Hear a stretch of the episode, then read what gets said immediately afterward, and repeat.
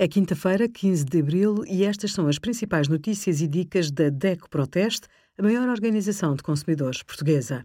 Hoje, em DECO.proteste.pt, sugerimos a declaração de mais-valias, rendas e investimentos no IRS, como planear uma dieta vegetariana e os novos serviços disponíveis no Plano Cuida Mais, que ajuda quem está em casa.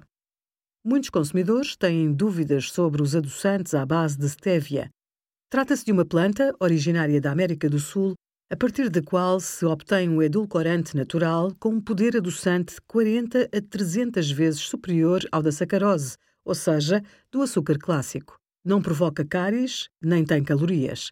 Até prova em contrário, é seguro, mas não deve ser usado indiscriminadamente. Para manter o consumo abaixo do limite seguro fixado, Está autorizado apenas em alguns alimentos e bebidas, como sorvetes, doces, geleias, néctares e bebidas aromatizadas. Obrigada por acompanhar a DECO Proteste a contribuir para consumidores mais informados, participativos e exigentes. Visite o nosso site em deco.proteste.pt.